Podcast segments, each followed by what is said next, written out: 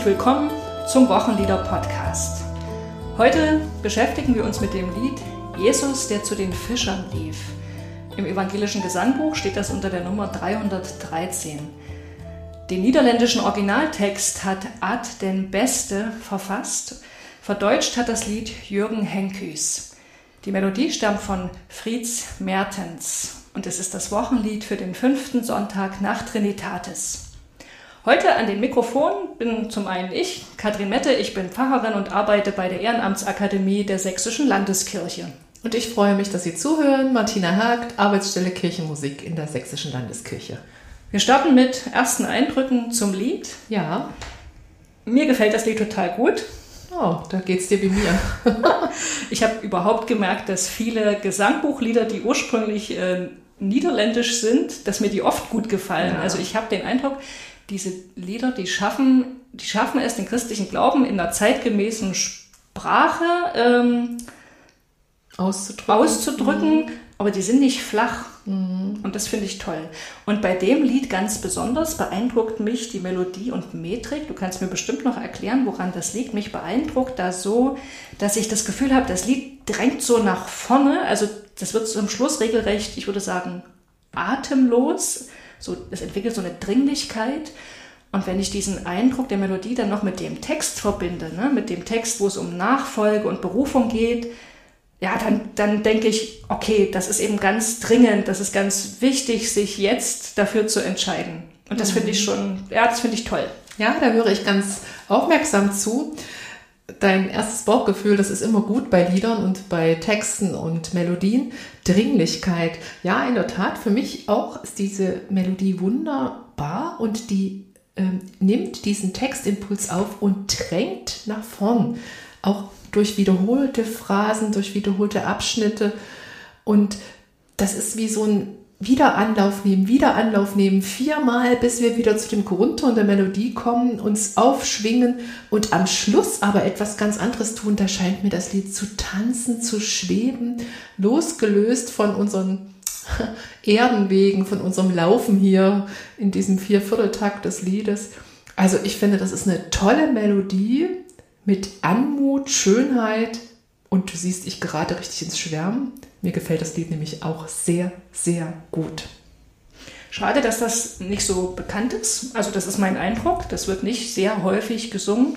Vielleicht können wir ja heute einen kleinen Beitrag dazu äh, leisten, Ja. dieses Lied einfach den anderen auch lieb zu machen und sie anzuregen, das auch öfter im Gottesdienst zu verwenden. Dieses Lied hat viele, viele Impulse, es auszupacken. Es ist ja eins der wenigen biblischen Erzähllieder.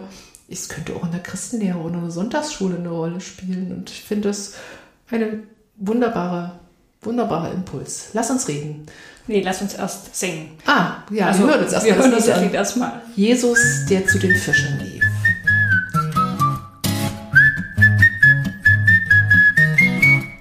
Jesus, der zu den Fischern lief und Simon und Andreas rief, sich doch ein Herz zu fassen, die Netze zu verlassen. Vielleicht kommt er auch heut vorbei, ruft mich und dich zwei oder drei, doch alles aufzugeben und treu ihm nachzuleben.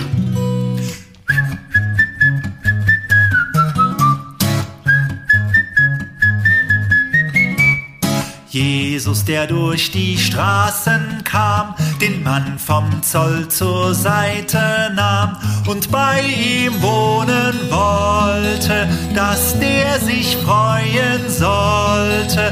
Vielleicht kommt er auch heut vorbei, fragt mich und dich zwei oder drei, wollt ihr mir euer Leben und was ihr lieb habt geben?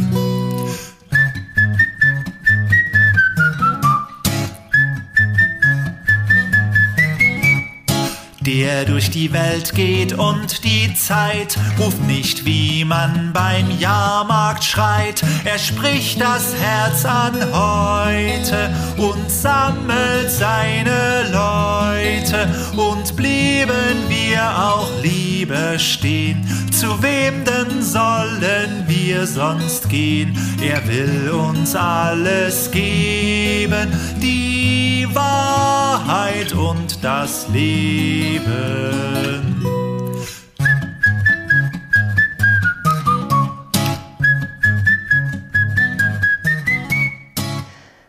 Schauen wir zuerst mal auf den Verfasser des Textes, Ad den Beste.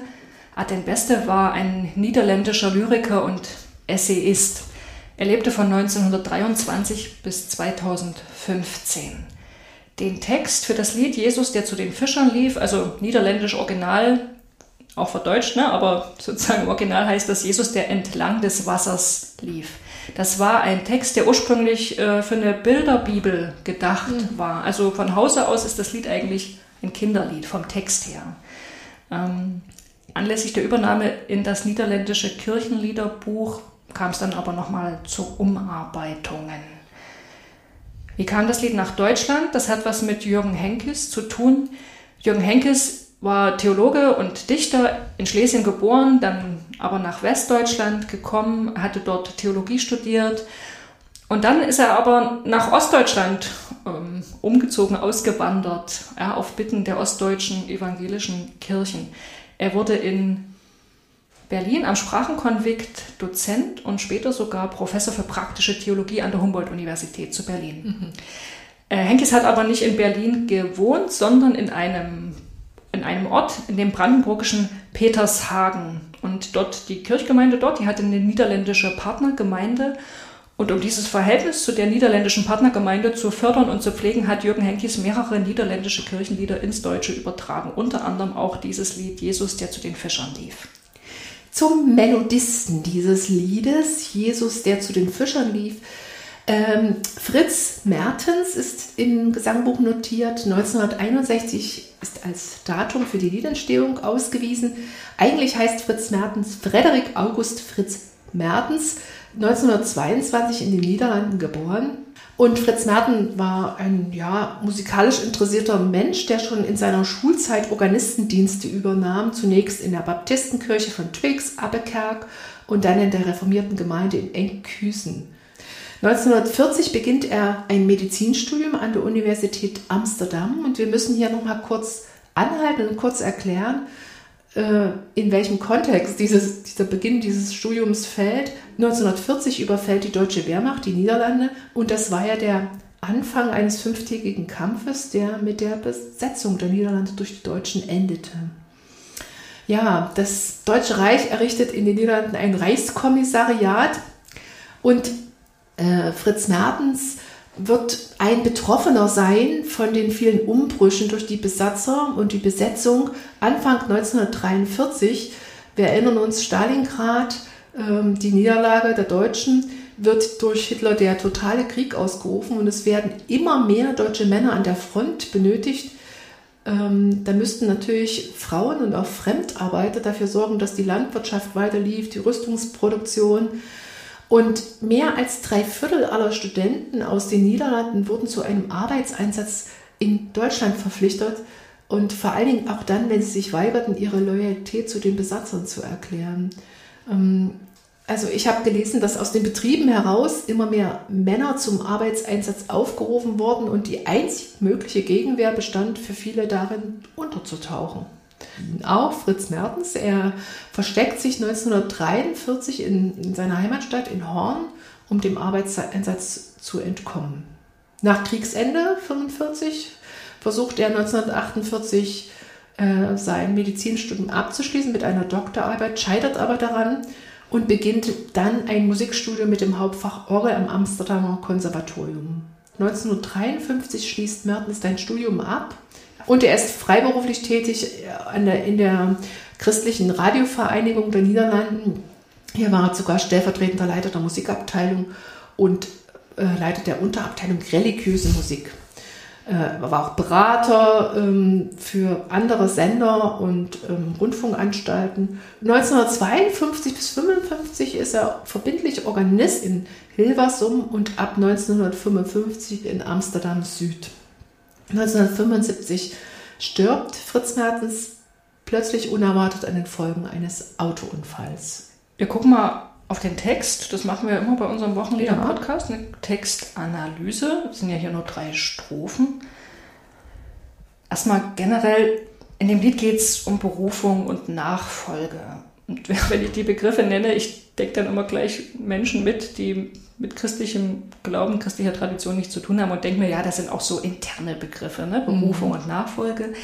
Gibt es ja viele in unserer christlichen Tradition. Immerhin haben die beiden äh, Worte den Vorteil, dass ja. da drin steckt, was es bedeutet. Die ne? erklären ne? sich ein Stückchen selber. Genau. Also in Berufung steckt der Ruf drin, die Vorstellung, dass wir Menschen etwas vernehmen, ein an uns gerichtetes Wort, ein Aufruf, einen Auftrag.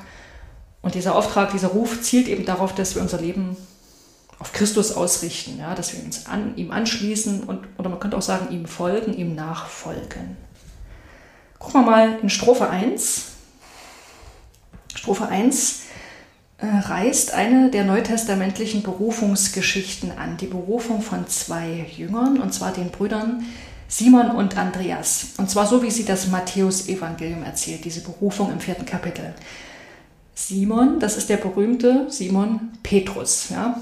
ähm, Petrus ist ja nicht der Nachname von Simon oder sein zweiter Vorname, sondern das war eine Art Spitzname. Vielleicht hat sogar Jesus selber diesem Jünger diesen Spitznamen verliehen. Aber ursprünglich heißt er einfach Simon, war ein Fischer und hatte einen Bruder Andreas, der auch ein Jünger Jesu wurde.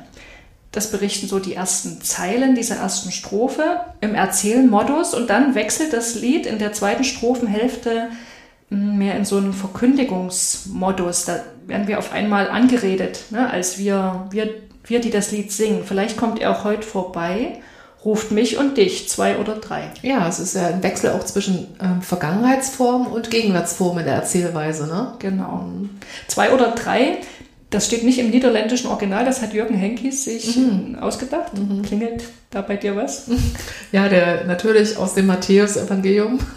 Das ist, ist ein Zitat, glaube ich, schon so als Zitathinweis gemeint, wo zwei oder drei versammelt sind in meinem Namen, da bin ich mitten unter euch oder unter ihnen. Ja, ich habe gelesen, dass das ähm, vielleicht von Jürgen Henkis quasi mit Blick auf die Situation der Kirchen und in der DDR da eingefügt mhm. worden mhm. ist, also durch die staatlichen Repressionen oder die Religionspolitik der DDR sind ja die Kirchen immer mehr in so eine Minderheitenposition mhm. äh, gelangt und da war natürlich so ein, so ein Zuspruch, auch wir, wir sind weniger, aber, aber, da ist trotzdem der Herr ja, dabei, ne? das ähm, war da sehr ermutigend. Mhm.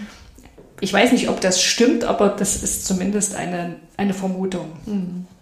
Ja, und ähm, vielleicht kommt ihr auch heute vorbei, fragt mich und dich, zwei oder drei, doch alles aufzugeben und treu ihm nachzuleben.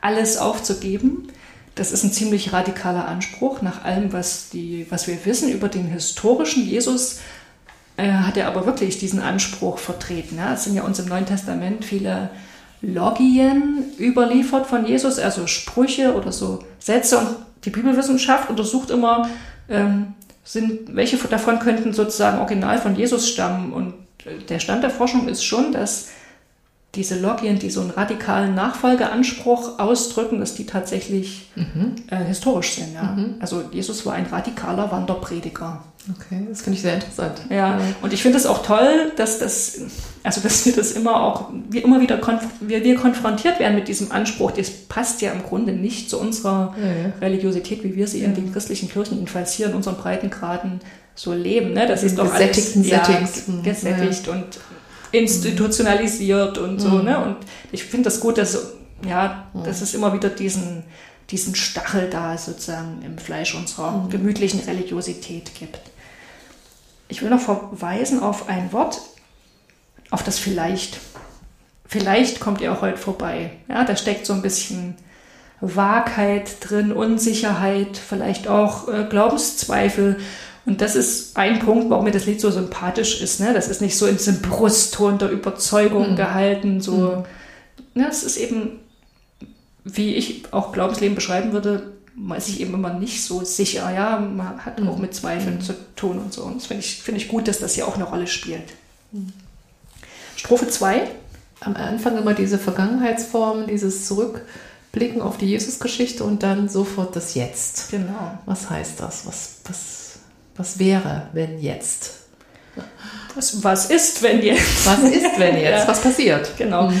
Vielleicht nochmal zu der biblischen Geschichte. Das ist auch wieder so eine Berufungsgeschichte und da geht es um die Begegnung Jesu mit einem Zöllner. Ja, da denke ich gleich an die Geschichte mit dem Zareus. Ja, das ist die aus bekannteste. dem ne? Lukas-Evangelium. Genau. Mhm. Es könnte aber auch die Berufung des Zöllners Matthäus gemeint sein. Im Matthäus Evangelium Kapitel 9 wird die beschrieben. Oder die Berufung des Zöllners Levi im Markus Evangelium Kapitel 2. Wobei man sich klar machen muss, beide Geschichten ähm, hängen zusammen. Ja? Der Matthäus hat wahrscheinlich diese Geschichte bei Markus vorgefunden. Das Markus Evangelium ist ja das älteste Evangelium.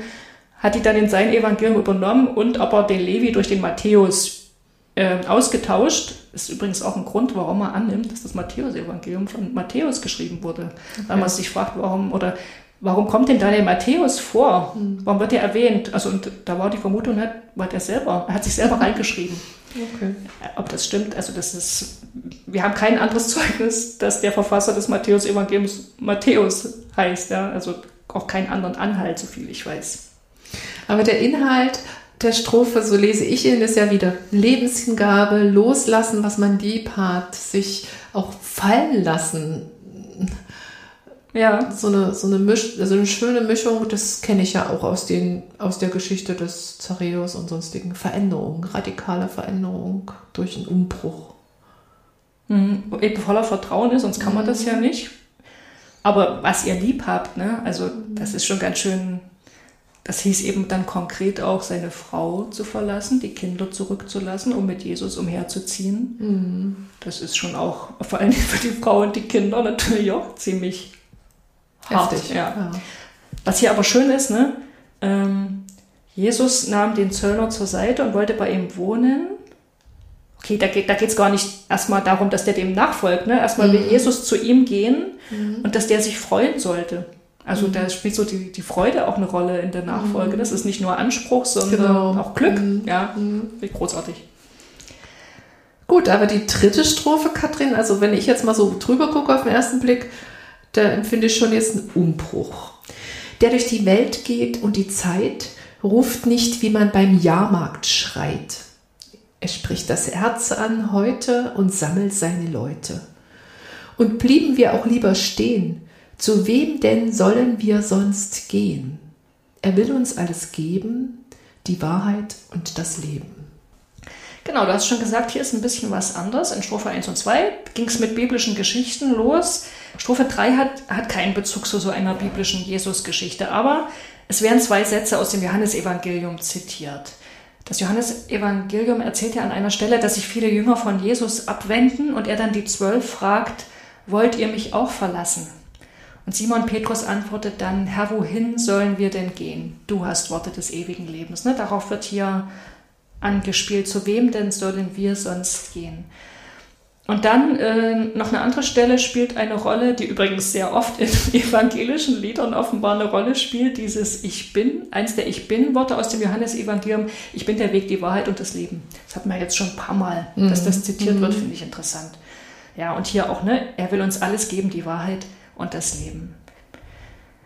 Ja, vielleicht mal soweit zum Text. Ich will noch eine, eine kleine Beobachtung mit dir teilen zur Sprache. Habe ich jetzt nicht selber rausgefunden, sondern gelesen. Da stand, das Lied ist voller kleiner poetischer Kunststücke. Also und zwar poetischer Kunststücke, die Jürgen Henkis in der Übersetzung vollbracht hat. Also zum einen finden wir hier Alliterationen. Kannst dich erinnern aus Ja, dem Deutschunterricht, ja, ne? wenn aufeinanderfolgende Worte mit dem gleichen Laut beginnen. Das ist hier mehrmals der Fall. Also in Strophe 3 äh, haben wir drei Worte mit D. Der durch die Welt geht und die Zeit, Mhm. der durch die Welt geht. Oder in Strophe 2 und bei ihm wohnen wollte. Mhm. so irgendwie Das lässt sich auch schön singen. schick, ja, genau. Also das, das merkt man ja gar nicht bewusst beim Singen, ne? aber ich denke, es entfaltet trotzdem eine, eine Wirkung. Und dann haben wir noch diese Umkehrreime am Ende jeder Strophe. Ja? Ähm, Strophe 1 äh, geben, leben, ne? alles aufzugeben und treu ihm nachzuleben. In Strophe 2 leben, geben, wollt ihr mir euer Leben und was ihr lieb habt geben. Und dann Strophe 3 wieder, er will uns alles geben, die Wahrheit und das Leben. Also das endet immer mit demselben Reim, aber der einmal ist es geben, leben, dann ist es Leben, geben. Dadurch entsteht natürlich auch so eine Geschlossenheit des ganzen Liedes. Ja, also die Geschlossenheit, die zeigt sich für mich auch in der Symbiose zwischen Text und Melodie. Ähm, sicher war der Text zuerst da, vermute ich, das kann ich nicht Ja, obwohl, das habe ich vorhin so gesagt. Ich weiß gar nicht, ob das stimmt. Ne? Vielleicht äh, war auch Text und Melodie sehr schnell nah beieinander und auch als Kinderlied gedacht. Weiß ich, das weiß ich jetzt Ja. gar nicht genau. Na und natürlich hängt es sehr vom Übersetzer, wie gut er das dann aufnimmt oder ob er das oder diese, diese Symbiose zerschlägt. Das macht Jürgen Henkes nicht. Das ist super, äh, eine super Qualität Ja. des, der Übertragung ins Deutsche. Also es scheint für mich, für mich alles zu passen. Text und Ton verschmelzen ganz unaufgeregt. Auch der ganze Gesamtausdruck und Gestus, die Form der melodischen Struktur, die ist spannend. Das passt auch zu, so einem, zu dem Thema eines Weges.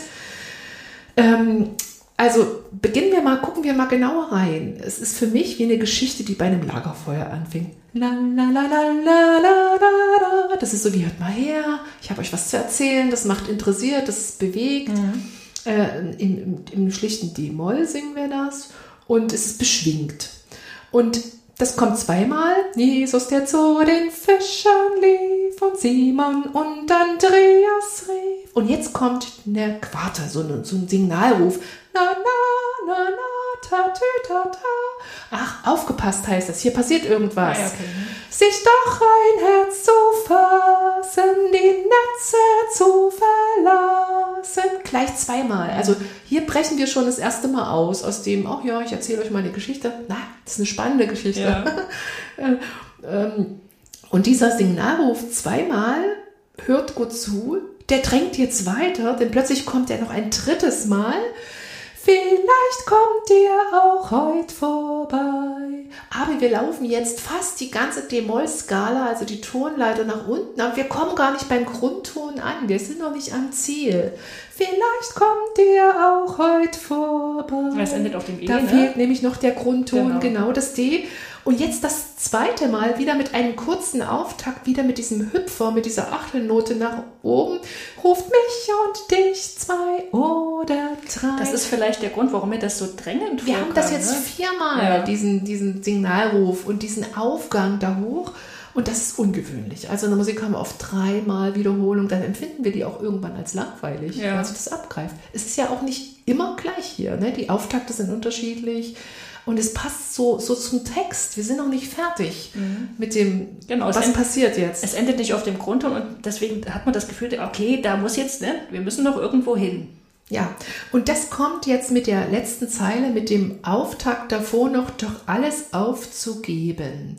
Da kommt das erste Mal dieses, diese D-Grundton, mit dem wir das Lied auch begonnen hat, doch alles aufzugeben. Und jetzt ist auch was Besonderes. Wir laufen nicht mehr so ganz gerade wie vorhin bei der Geschichte, so eins, zwei, drei, vier, eins, zwei, drei, sondern wir brechen jetzt aus und tanzen, weil wir eine Betonungsverschiebung dort finden. Alles aufzugeben und treu ihm nachzuleben. Eigentlich ist das aufzugeben, so ein tanzender Dreiertakt, dann kommt diese zwei Halben, es könnte ja, das könnte ein Vierertakt wieder sein und nochmal ein Dreiertakt, ist aber nicht als Taktwechsel notiert, weil wenn das so fest und starr wäre, das ist ja hier gar nicht gewollt, sondern für mich tanzt und schwebt das und bricht aus, was Neues beginnt. Und wenn ich nochmal auch auf die Töne schaue, doch alles aufzugeben und treu, haben wir noch dieses C dazwischen bei dem und treu, also nicht gleich den Ruf na na, sondern na na na. Nochmal eine andere Wendung als vorhin mit diesem Signalruf. alles, das ganze Lied besteht eigentlich permanent aus Tonketten oder Schlangen oder manche sagen Tonleiter, also kleine Schritte. Das hat wenig Hüpfer bis auf den Signalruf. Und am Schluss aber kommt das erste Mal dieser Dreiklang im Nachzug AfD, na, na, na, na, na und verfestigt, verfestigt noch harmonisch D-Moll, bevor wir auf den vorletzten Ton kommen und nochmal den Grundton bestätigen. Mhm. Ja, also ich bin, ich finde, wenn es einem gelingt, so Musik, äh, Inhalt und Melodie in einen Gleichklang zu bringen, äh, das ist eine Kunst. Wir schauen nochmal, wie das Lied zu, zum Proprium des fünften Sonntags nach Trinitatis passt. Und es passt gut, ist ja auch zu erwarten, äh, weil das Thema, die Themen Berufung und Nachfolge sind in den Texten präsent, die, den, die den fünften Sonntag nach Trinitatis prägen. Zum Beispiel haben wir das Evangelium. Äh, das ist, die, ist eben die Berufungsgeschichte des Simon Petrus. Allerdings, wie es das Lukas-Evangelium erzählt, erzählt es ein bisschen anders als das Matthäus-Evangelium. Bei Lukas ist das diese Berufung von Petrus mit so einem Wunder verknüpft, ähm, nämlich mit einem Fischfangwunder. Das spielt in dem Liedtext keine Rolle, aber ich denke, der Gemeinde würde das gar nicht auf, auffallen. Ne? Die merkt, okay, in dem, in dem Wochenlied geht es um die Berufung von Simon und Petrus, äh, Simon, Petrus und Andreas und im Evangelium eben auch. Und auch in einigen Predigtexten für den fünften Sonntag nach Trinitatis kommt das Thema Berufung vor. Wir haben zum Beispiel in der Predigtextreihe 1 den Predigtext aus dem Matthäusevangelium Kapitel 9 und da die Zeilen, da sprach Jesus zu seinen Jüngern, die Ernte ist groß, aber wenige sind der Arbeiter, darum bittet den Herrn der Ernte, dass er Arbeiter in seine Ernte sende. Ja, mal angenommen, wir wollen das Lied im Gottesdienst singen. Ich habe mich entschieden, das zu verwenden als Kantorin, als Gottesdienstleitung. Und keiner kennt es. Ja, ich habe das Gefühl, oh, das kennt niemand. Was, was mache ich? Wie, wie gehe ich das an? Also als allererstes würde ich zeigen, dass ich dieses Lied gut finde. Also das ist doch, ich, ich mache gerne mit, wenn ich merke, es ist jemand ein Anliegen. Oder also ich, auf keinen Fall ist es hier ein, ein, ein, ein schnödes Lernen, sondern derjenige, der das Lied bringt, muss sagen, mir ist es ein, ich muss sehen, das ist, ist ihm ein Anliegen, dieses Lied zu vermitteln. Mhm. Und dann gibt es ja super ganz einfache Methoden. Ähm, selbst wenn ich nur einen, ähm, ja, einen, einen Organisten habe, der das Lied jetzt aus dem Choralbuch, kann ich mit dem vorher verabreden, pass auf, wir wollen dieses Lied erarbeiten und wir machen das in Abschnitten. Das nennt man die Papageienmethode, ich nenne sie so. Ich singe ein Stückchen vor und sage, alle anderen machen es nach. Da muss die Leute, die nachmachen, müssen überhaupt nicht nachdenken, die müssen nur zuhören und es ist sehr viel Spannung, auch für Kinder oder für nicht lesende Leute drin, weil weil äh, immer was passiert, was kommt als nächstes. Es ist wie so ein Wechselspiel, es ist wie ein Gespräch und das passt hervorragend zu dem Lied. Und man muss gar nicht in das, in das Buch gucken, Nein. Ne? sondern du sagst, du singst was vor und die Gemeinde singt Man kann das ganze Lied so singen, mit ja. Vor- und Nachsingen. Äh, ich würde natürlich darauf drängen, dass man es dann nochmal im Gottesdienst vielleicht insgesamt singt ja. oder ähm, an einer anderen Stelle wiederholt in dem nächsten Gottesdienst, im Folgegottesdienst.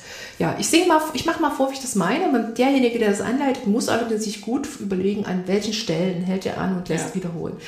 Und, und was auch schön ist, wenn der vorne zeigt, bin ich dran, also ich als Vorsänger oder seid ihr dran? Mhm. Das, kann, Zeigegeste einfach. das kann mit einer Zeigegeste passieren. Wenn alle nach vorne gucken und eh nicht mitlesen, sondern nur hören, ist das ja wunderbar. Und das ist ganz kommunikativ. Ich mache das mal vor, du bist jetzt mal die Gemeinde, ich singe und du stimmst dann immer mit ein, wenn ich das Gefühl habe. Jesus, der zu den Fischern lief, Jesus, der zu den Fischern lief, und Simon und Andreas rief, und Simon und Andreas Du merkst schon, das geht ganz einfach. Das geht auch das ganze Lied so durch. Ich kann auch überlegen, ob ich zwei Phrasen zusammen mache. Wichtig sollte sein, dass die Menschen, die's, wenn ich es auswendig singe, dass die den Text sich merken können, die Phrasen nicht zu lang wird. Und wenn sie mitlesen, dass sie sich, wenn sie nicht sehr notenkundig sind, wieder zurück äh, finden, ne? dass nicht zu kompliziert wird, ja. weil die lesen ja dann mit und äh, wo war denn jetzt, wo hat die jetzt denn wieder ja, angefangen? Ne? Mhm. Aber also was ich was natürlich nicht so geht, ist diese letzte Zeile mit dem, mit, den, mit dem Takt davor. Ich muss die schon extra machen. Vielleicht könnte ich die auch zerteilen. Doch alles aufzugeben, doch alles aufzugeben und treu ihm nachzuleben. Und, und treu ihm nachzuleben so ist das einfach. Und so habe ich auch gar nicht das Gefühl, dass dieser Rhythmus kompliziert ist. Ne? Das könnte übrigens der Organist einfach mit begleiten. Das ist vorher abgesprochen und dann wird vielleicht die Strophe insgesamt gesungen. Ja. Also Vor- und Nachsingen. Oder wenn das Lied zu Hause ist in der Gemeinde, dass dieses Lied in Phrasen sich zusingen lassen. Eine Gruppe, linke Bankreihe beginnt, Jesus, der zu den Fischern lief. Die andere, na, na, na, na, na, na, na. Wieder die andere. Der Mitte der vorletzten Zeile und der letzten singen dann alle zusammen. Das ist doch so ein schöner Rahmen. Das fasst das so zusammen. Das Tanzende ab, doch alles aufzugeben. Ja, okay. Um die, na, na, na, na, na, machen alle. Ja.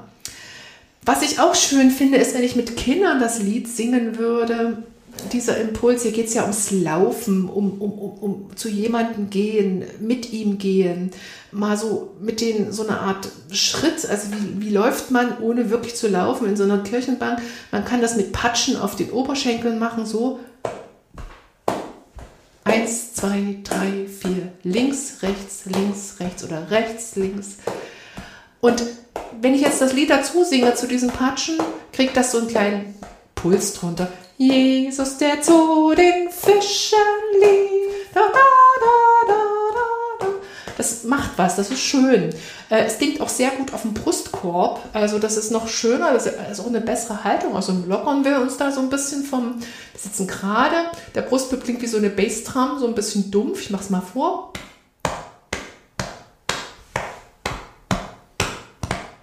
Außerdem ist das noch so laut, äh, genau richtig angemessen, dass man dazu singen kann. Wenn man klatscht, das wäre zu viel. Oder was auch schön ist, ein Klangholz.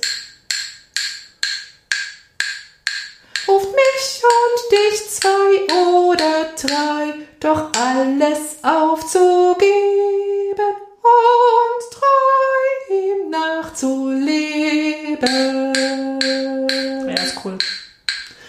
hat auch wie eine musikalische Fassung. Da kann dieses Laufen mit dem Klangholz, Brustkorb oder Patschen so ein Weg sein. Und an der Stelle stolpern wir, halten inne, Ja. ändern die Richtung. Ja. Das finde ich sehr passend. Noch schöner ist, ich nehme den, den Rhythmus des ersten Taktes. Der geht ja lang, kurz, kurz, lang, lang. Oder Viertel, zwei Achtel, Viertel, Viertel. Und wenn ich das jetzt mit dem Klangholz mal mache, klingt das noch viel interessanter als dieses einfache 1, 2, 3, 4, 1. Jesus, der zu den Fischern lief und Simon und Andreas rief, sich doch ein Herz zu fassen, die Netze zu verlassen. Mit den Kindern könnte ich natürlich probieren. Wie ist das? Klingt das, wenn jemand weggeht? Oder kommt jemand näher? Also es könnte einer diesen Rhythmus halten, das würde auch alle ein Stückchen zusammenhalten. Das klingt auch sehr schön im Kirchenraum zur Orgel. Was ich ein bisschen schwierig finde, ist, wenn alle alles machen. Also Vorsicht, nicht zu viel. Es gibt viele, die dann sofort aussteigen, wenn sie Rhythmus machen sollen und ein neues Lied singen. Also dann könnte man doch die eine Gruppe bitten, die rechte Bankreihe, ihr hört zu. Ihr, ihr lauft dazu mit dem Rhythmus, diesem etwas variantenreicheren oder dem geraden. Die anderen singen und dann singen die anderen nochmal zu. Das ist auch schön. Ich stelle mir gerade vor, äh, dass man äh, die ganze Predigt quasi damit gestalten könnte. Ne? Also das wäre eine Liedpredigt. Man hat vielleicht die Korrende mit vorne im Altarraum, die ist, oder ja, die ist eben gebrieft oder die haben das eben geübt. Und dann ex, also äh, erzählt man was zu dem Lied, zum Thema Berufung und macht das dann immer eben an dem Rhythmus deutlich oder an der Melodieführung. Und dann machen die das immer vor und zum Schluss singt dann die ganze Gemeinde. Das ist so großartig. Ja, Bewegung kann man auch dazu sich ausdenken, also Netze ziehen, Netze loslassen, Herz fassen. Also ich bin bloß kein Freund von Bewegungen, die albern sind Ja, und zu ja, viel und zu genau. schnell wechseln. Also an zwei, drei Stellen, ähm, das wäre auch noch ein schöner Effekt, wenn wir das eh als Gespräch singen und die gucken nach vorne, die, die Gemeinde. Das ist, also mir fällt da ganz viel ein. Ich finde, das ist ein wunderbares Lied für Jung und Alt. Man muss keine Angst davor haben. Es muss allerdings auch wirklich geführt sein. So einfach, ich spiele Ihnen das mal vor und singen Sie mit. Ich glaube, da werden viele Ungeübte schnell sagen, dann höre ich lieber zu. ja. Ne? Also es muss einen jemand an die Hand nehmen. Genau. Ja, und es eigentlich wäre schade, wenn man das nur am fünften Sonntag nach Trinitatis singen würde. Nee. Ne? Das, das gehört unbedingt noch an andere. Ja, die Gruppen, Sonntag. in der Christenlehre oder in den Religionsunterricht kann das Lied gut passen an andere Sonntage. Was hast du da so im Kirchenjahr? Naja, ich habe jetzt erstmal nur andere Gedenktage oder Gedenktage der Apostel. Ne? Da, da könnte das Lied gesungen werden. Tag des Apostels Bartholomäus am 24. August, Tag des Apostels Andreas am 30.11. Die werden natürlich selten begangen. Aber wenn diese Aposteltage auf Sonntage fallen, dann kann man ja durchaus deren Proprium nehmen. Und dann, das sind ja alles ähm, Apostel, die auch berufen wurden, dann passt das Lied wieder sehr gut. Also schön finde ich auch, das habe ich ja schon erlebt, dass ein Kantor das Lied einfach angesungen hat und einmal Origin den Originaltext gesungen hat auf Niederländisch. Das fand ich auch ganz gut. Vielleicht könnte man das Lied mal eine Strophe Niederländisch vorsingen lassen, bevor man das gemeinsam lernt. Das macht Lust. So, ich denke, wir haben jetzt uns äh, ausführlich dem Lied mit Freude und Liebe gewidmet Ja, und wir haben gesprüht vor Begeisterung, wir zwei. in der Hoffnung, dass Dass das Lied andere sich begeistern Genau. lassen, ja.